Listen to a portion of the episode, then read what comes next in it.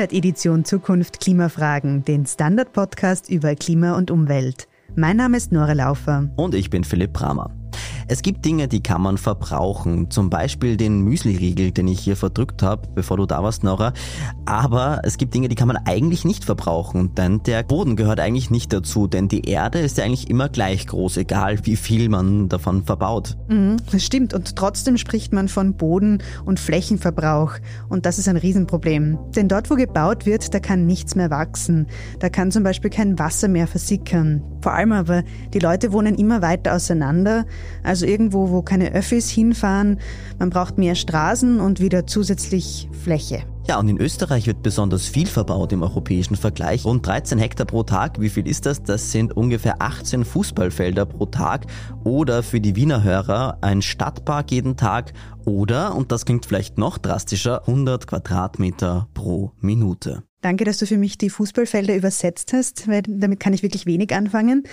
Egal wie man es ausdrückt, es ist richtig viel Fläche. Ja, und wie es soweit kommen konnte und was man gegen diesen Flächenfraß tun kann in Österreich, darüber sprechen wir heute mit Arthur Kanonier. Er leitet den Forschungsbereich Bodenpolitik und Bodenmanagement an der Technischen Universität Wien. Lieber Herr Kanonier, vielen Dank fürs Kommen. Ja, hallo. Lieber Herr Kanonier, nur ein kleiner Teil der Fläche Österreichs ist bebaut. Wenn man so durch Österreich fährt, dann ist eigentlich noch viel Grünland dort und viele Berge und viel unbebautes Gebiet. Ist da nicht genügend Platz für alle eigentlich da? Ja, grundsätzlich, also Platz für alle ist auf jeden Fall da. Es kommt natürlich darauf an, wo die sie alle angesiedelt werden.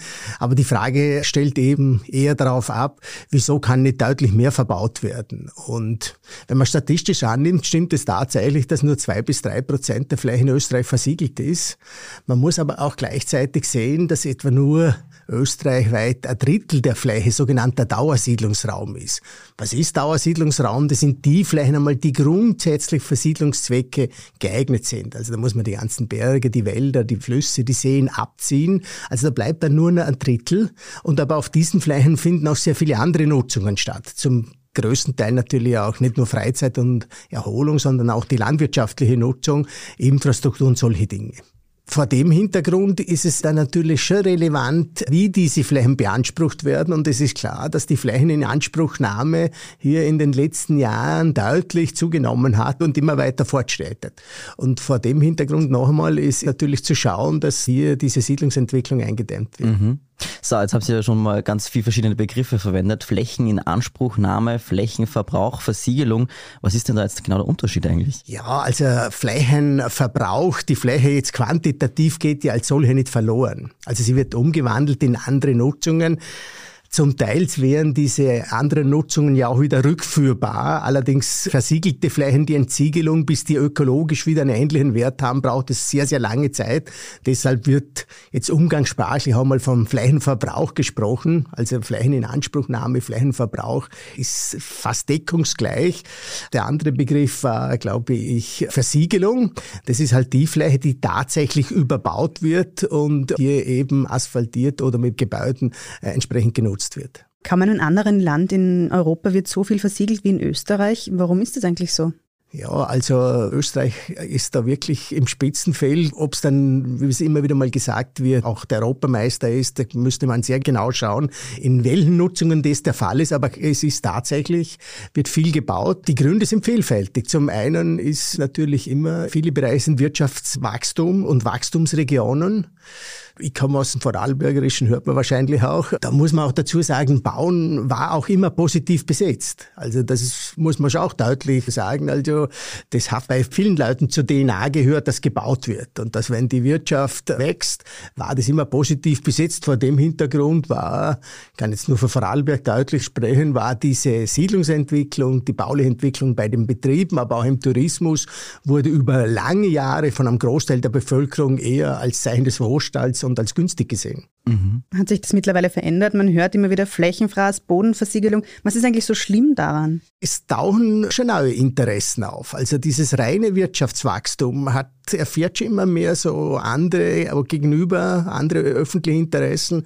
Klimawandel, Bodenschutz, Ernährungssicherheit sind so, so Begriffe, die auf einmal auch deutlich machen, dass die unverbaute Fläche als solche relevant ist. Und da bleiben jetzt auch aus die ästhetische Aspekte, dass es einfach auch nicht gut ausschaut, wenn das komplett zerbaut wird. Aber wenn man natürlich auch jetzt vor dem Hintergrund der Ukraine-Krise Ernährungssicherheit hernimmt, sind das wichtige Themen. Klimawandel. Der Boden ist natürlich der CO2-Speicher und die Funktion kann er nur erfüllen, wenn er nicht versiegelt wird. Also das hat sich schon in den letzten Jahren deutlich gedreht. Man merkt es auch an der medialen Aufmerksamkeit. Im Wissenschaftlichen ist es jetzt vielleicht nicht ganz so neu, aber das war, das war eher ein Nebenprogramm, wenn ich jetzt aus raumplanerischer Sicht sprich. Das hat man schon mal verwendet, wenn es dringend notwendig war, aber in konkreten Anlassfällen, wenn es wirklich um Arbeitsplätze ging, um Betriebsansiedlungen, um Wohnen, leistbares Wohnen, war der Boden, Bodenschutz ist immer zurückgereiht worden. Das hat sich in den letzten Jahren schon geändert. Also diese Debatte, Klimawandel, ich sage mal auch Friday for Future, die sind da schon sehr auch medienwirksam und da wird schon auf einmal deutlich, wie auch die Zusammenhänge sind und dass man da auf den Boden aufpassen muss. Und weil Sie gefragt haben, wieso, was das Schlechte ist, eben, das eine ist sicher die Ernährungssicherheit, das andere sind die ökologischen Gründe, die der Boden hat, gerade als CO2-Speicher hinsichtlich Klimawandel wichtig. Also diese Funktionen zu erhalten, die Kaltluftschneisen, Hitze in der Stadt, also diese Dinge gewinnen zunehmend an Bedeutung. Jetzt haben Sie ja erwähnt, CO2-Speicher, Wasserabfluss und so weiter. Ein anderes Problem ist ja Zersiedelung. Das ist jetzt auf den ersten Blick kein Umwelt- oder Klimaproblem, sondern irgendwie so ein gesellschaftliches Problem. Aber was ist denn da so schlimm daran? Also ich würde vor allem auch als raumplanerisches Problem sehen, dass vielleicht, was die Triebkraft ist, war früher schon vor allem das freistehende Einfamilienhaus und den Wunsch der Bevölkerung, sich zu verwirklichen.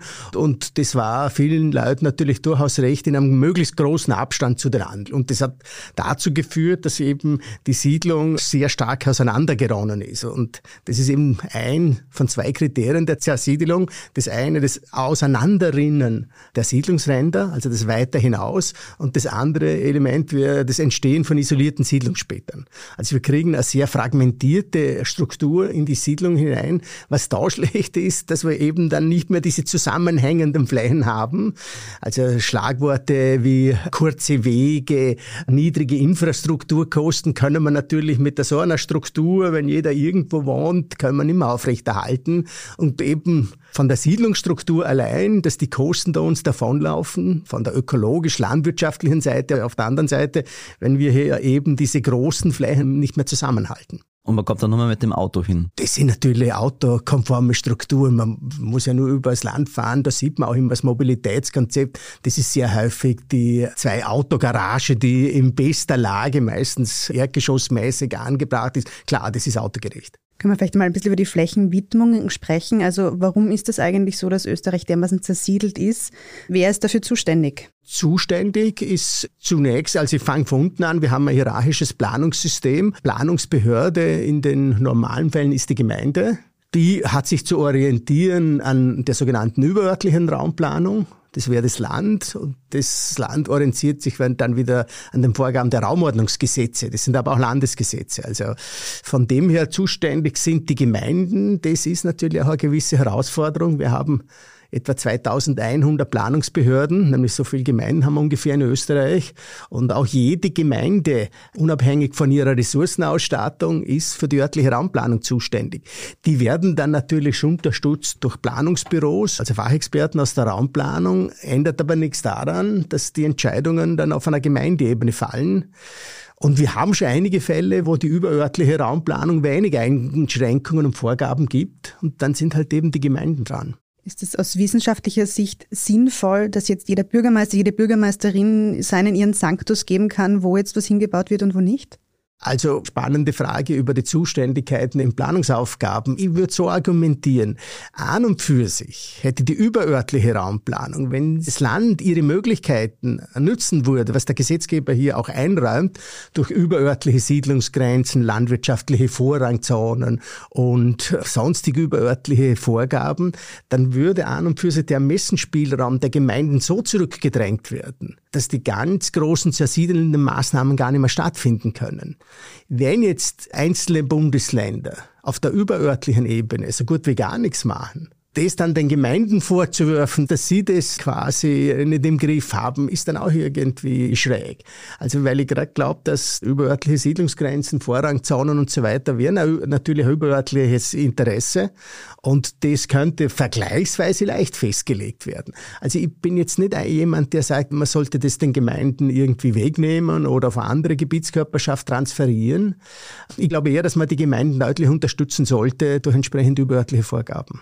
Österreich hat ja auch besonders viele Verkehrsflächen, heißt es öfter. Jetzt mal ganz naiv gefragt, wenn ich irgendwo hinkommen will, zum Beispiel von Wien nach Saalbach oder von Salzburg nach Maria Waldrast, dann brauche ich ja diese ganzen Straßen und die Post und die Rettung braucht sie auch. Gibt es da einfach zu viele? Ja, aber das bedingt natürlich die Siedlungsstruktur. Wenn wir extrem dispersischste Siedlungsstruktur haben, wo an jedem Eck irgendwo gebaut wird, zwar nur diese zwei Prozent, aber es kommt ja nicht nur darauf an, auf die Quantität, also wie viel gebaut wird, sondern wo in der Landschaft diese Siedlungssplitter stehen. Und wenn wir aber so viele Siedlungssplitter haben, ist es natürlich auch naheliegend, dass wir entsprechende Verkehrsstrukturen brauchen, weil diese Siedlungssplitter sind natürlich alle autokonform erschlossen und das macht natürlich das große Straßennetz aus. Ich bin jetzt, die Statistik habe ich jetzt nicht im Kopf, aber ich vermute ja mal, dass Österreich gar nicht so unendlich viele Autobahnen und Schnellstraßen hat, aber natürlich auf dem niedrigschwelligeren Straßennetz, dass man da viel Verkehrsflächen haben, ergibt sich aus der Siedlungsstruktur.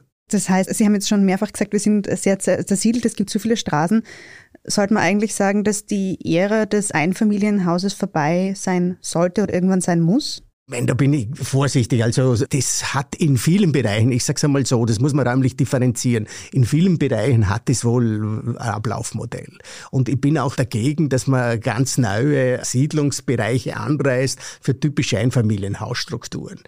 Dass es aber in gewissen Bereichen einfach nur zum Status quo oder zur Eigendefinition gehört, sollte man nicht übersehen. Also man muss dann schon aufpassen, was man quasi aus dem Hörsaal so, so verkündet.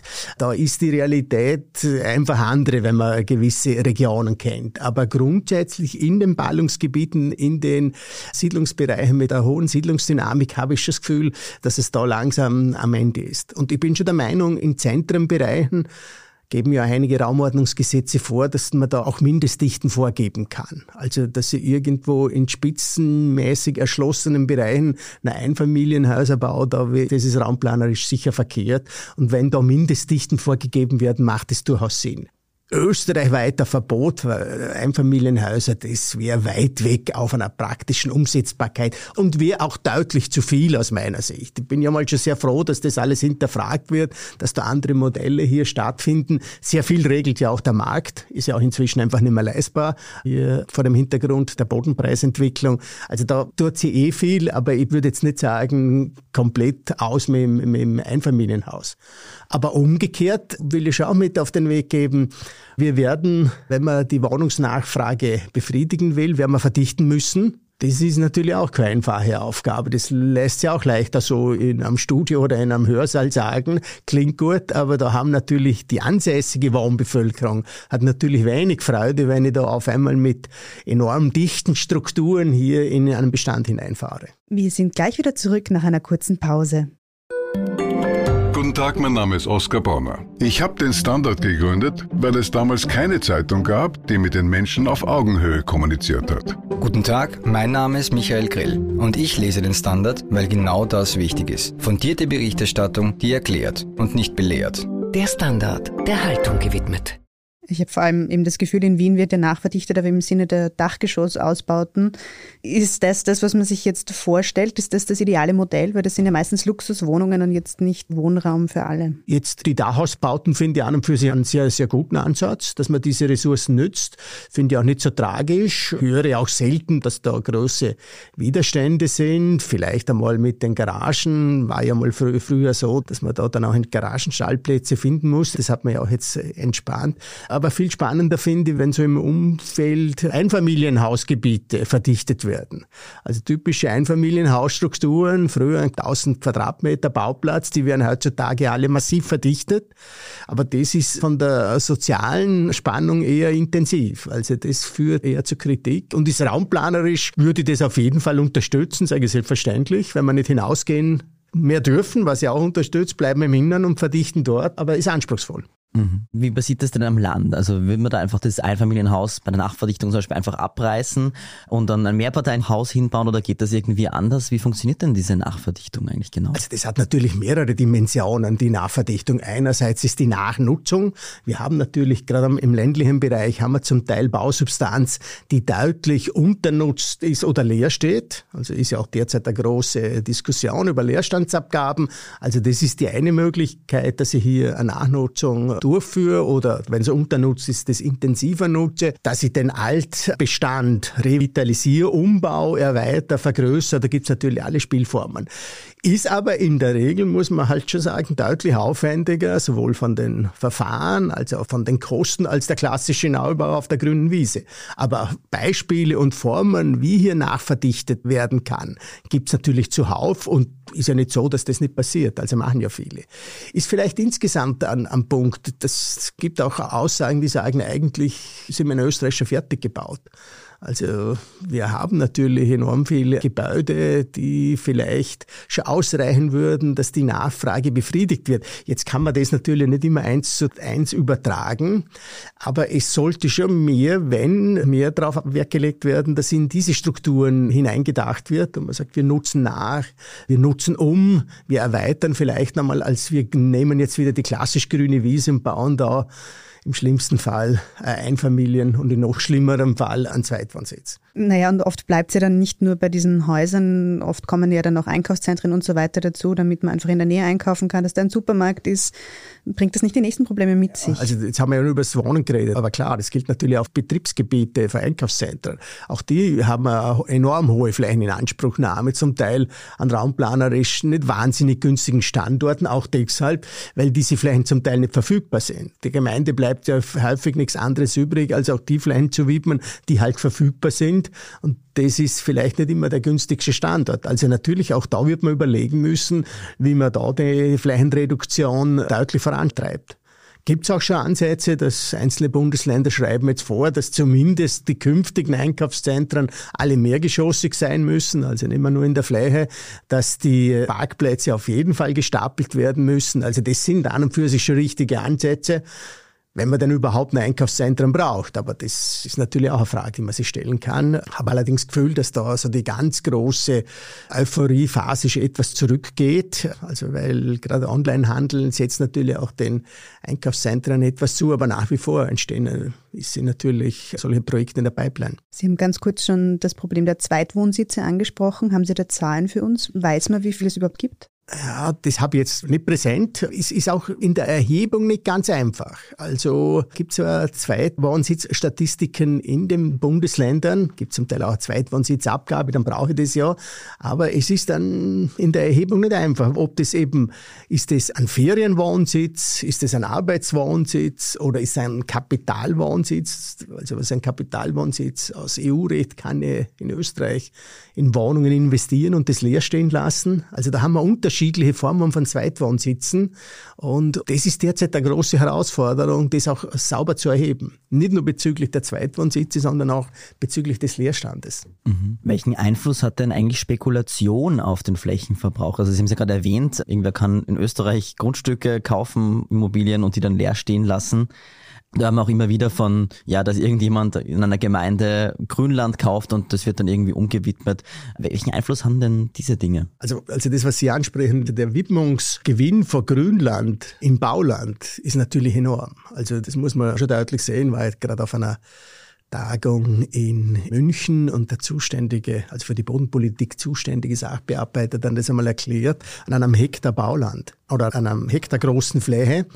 Wenn sie Grünland ist, ist sie in München ist sie etwa 200.000 Euro wert, also so 20 Euro der Quadratmeter. Im Großraum München sei inzwischen der Quadratmeter bei 5.000 Euro.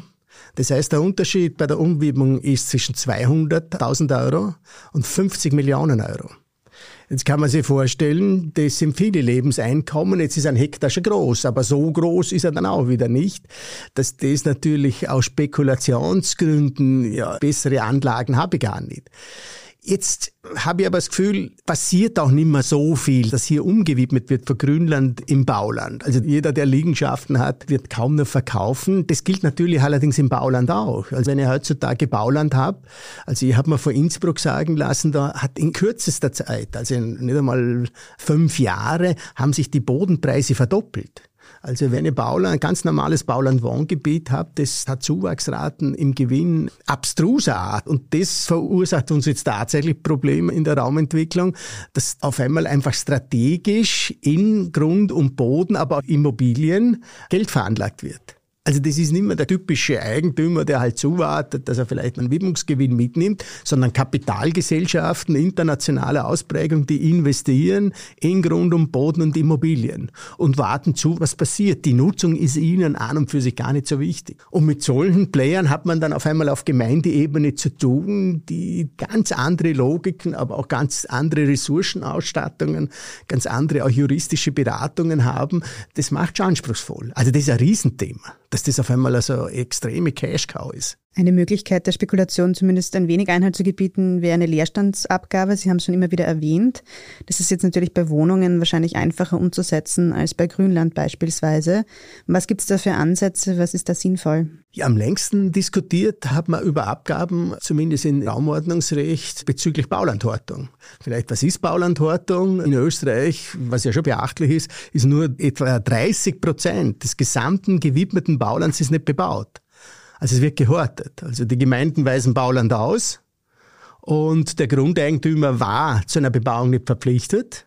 Und der hat gesagt, jetzt fahrt ihr mal zu. Und das war jetzt nicht einer, sondern eben fast 30 Prozent. Also wird gehortet. Und da hat man natürlich lange überlegt, was kann man machen, um diese Situation zu ändern. Also nicht, dass die Gemeinde da nur in der Bittstellerrolle ist und sagt, lieber Grundeigentümer, mach was damit, sondern dass wenn er die Widmung quasi bekommt, dass er damit auch eine gewisse Verpflichtung verbunden ist. Und da hat man schon Abgaben diskutiert und einzelne Bundesländer, Oberösterreich, die Steiermark, aber auch Salzburg haben jetzt heißen relativ kompliziert, aber im Wesentlichen sind es Hortungsabgaben. Also wenn ein Grundeigentümer hortet, dann muss er auch etwas an die Gemeinde abführen.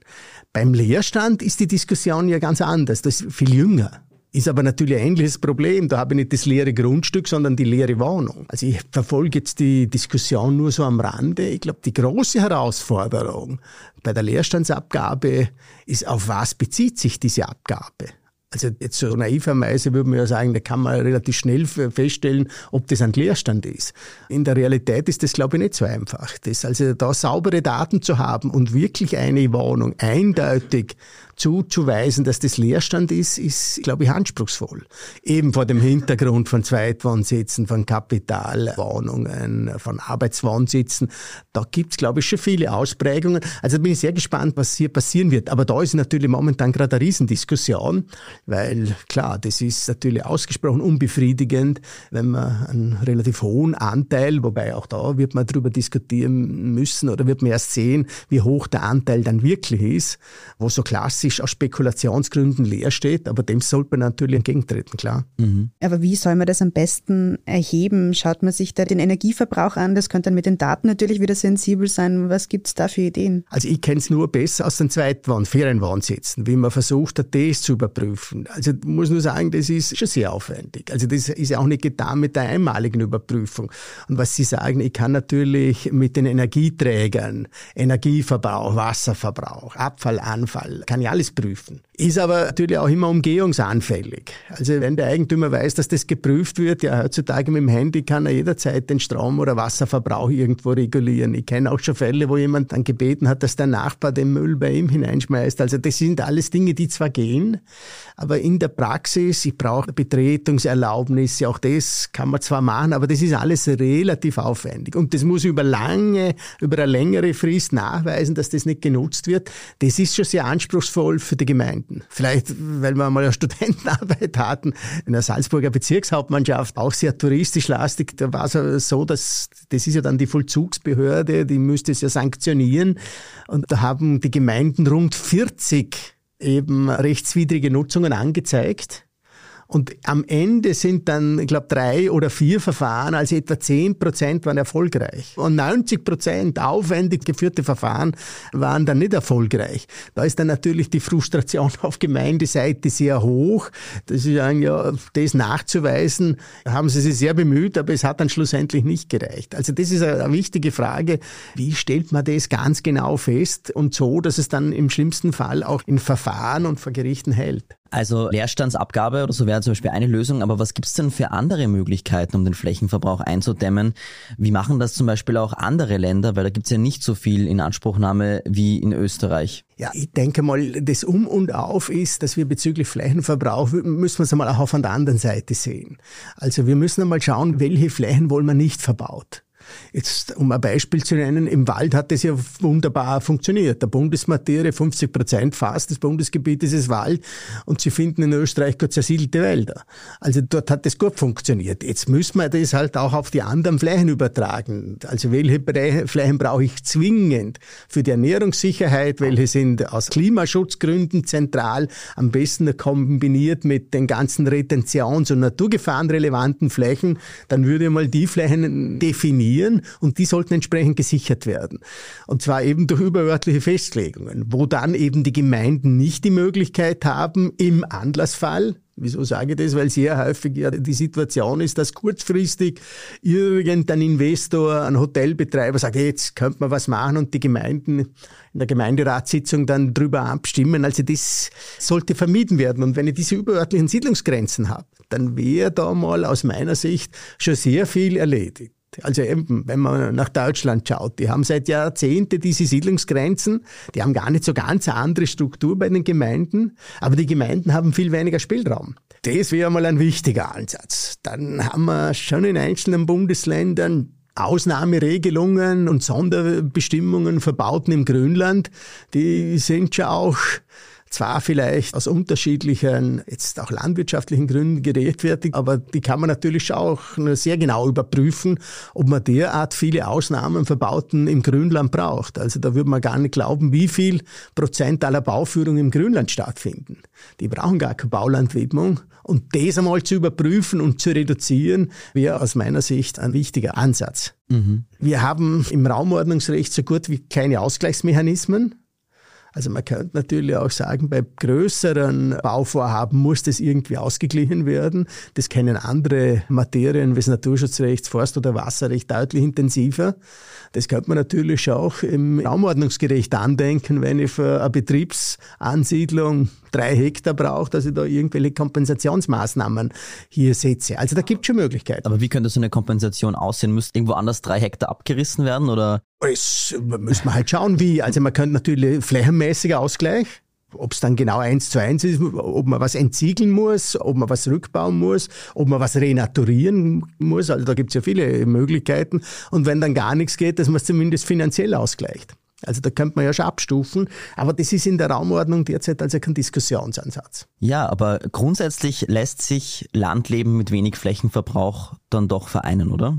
Oder geht das gar nicht? Ich, na, das hätte ich glaube ich auf jeden Fall. Also wenn man jetzt die ländlichen Strukturen anschaut, nochmal, da sieht man ja auch sehr viele Bausubstanz, die gar nicht mehr genutzt oder unternutzt ist. Da Transformation in sinnvolle Strukturen und sinnvolle Nutzungen wäre, glaube ich, sinnvoll.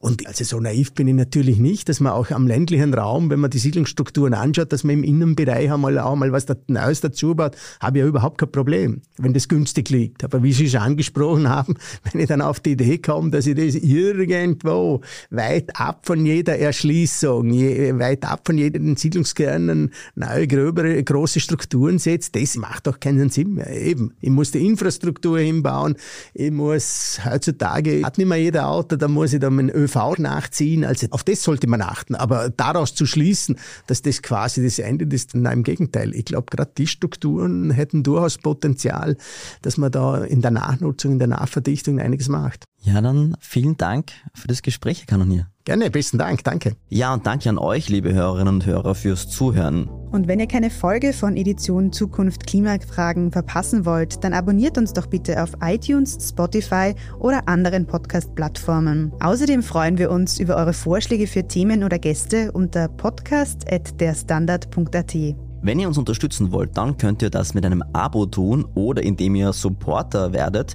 Mehr dazu findet ihr auf abo.derstandard.at oder Supporter auf dst.at slash Supporter. Wir freuen uns auf in zwei Wochen, dann erscheint nämlich die nächste Folge Klimafragen. Bis dann. Ciao.